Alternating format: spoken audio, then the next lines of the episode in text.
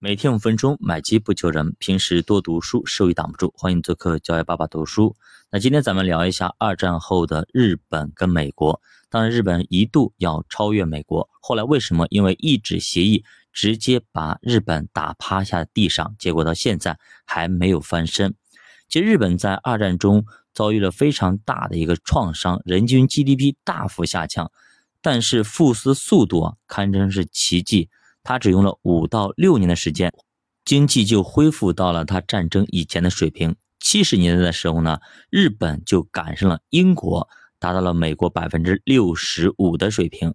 到了九十年代，日本成了仅次于美国的世界第二大强国。之所以这样，就是因为日本在战后啊被美国接管，美国人压根儿不允许他们有军队，所以呢就干脆啊不再有任何军费的支出。全心全意去发展经济了，而且还得益于关税总协定，它以较低的成本获得先进的一些技术和专利，而且日元大幅的贬值，相当于呢获得了出口的补贴，所以日本靠着廉价的劳动力以及较高的国民素质、软实力迅速崛起，很快日本出口就横扫全世界，甚至美国货也黯然失色。日本人在六十年代也完成了投资方式的转变，股票投资信托占比比重已经达到了百分之七点九，将近八。也就是说，十户人家有一户愿意去买基金、去买股票。那么他们的股市总额呢，也从一九五五年的一万一千亿日元，增加到了一九六一年的六万四千三百亿，增长了将近五倍。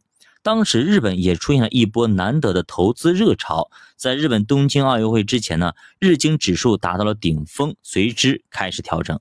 受到股市的影响呢，日本的信托啊投资，也就是我们所说的基金行业，也开始在一九六一年出现放缓。一九六四年的时候呢，很多实业分红逐渐降低。一九六五年还出现了一波中小证券公司的破产潮。那么其中有一家啊，在一八九七年就成立的日本非常有名的证券公司山一证券，当时也濒临着破产。当年日经指数一度跌幅超过百分之四十啊，从一九六一年七月一直跌到了一九六五年七月，随后才开始慢慢好转，并在七十年代初啊创了新高。所以说这个股市投资很有意思啊。我们看一下，其实日本股市在最困难的时候呢，美国股市高歌猛进，涨得非常漂亮。但是等日本股市慢慢放缓之后，困难慢慢爬出来的时候呢，美国股市又进入到了七十年代黑暗的至暗时刻。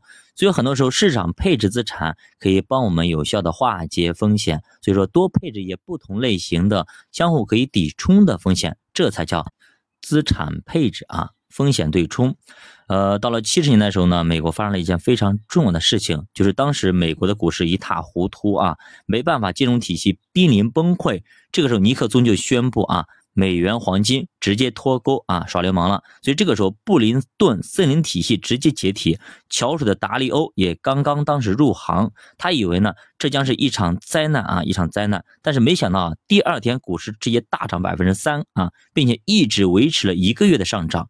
这波上涨完成之后，才进入到大的一个滞胀当中。金融圈管这个叫做尼克松冲击。那么美元跟黄金一旦脱钩。那随之而来的就是美元的大幅贬值，美国经济陷入萧条，通货膨胀直接飞天。但另一方面，金融衍生品也在这个时候大行其道，期货、期权得到了非常大的一个发展。促进了金融科技的进步。那么多说一句啊，期货的品种越来越多，一开始只限于农产品、能源，七二年扩展到了货币，然后是什么国债、原油等等都可以用期权交易。七六年利率期货也出现，但是在当时也存在一点的争议，因为利率这个东西啊是没办法进行交割的，这跟期货本质有些冲突的啊，那么就纯粹变成了赌大赌小，就成了赌博了。但在一九八一年，美国还是将利率期货合法化。所以说，美国的金融创新能力，这个确实是一把双刃剑。虽然也付出了很多的代价，但是却让整个美元体系、美元系统成为了世界金融的核心。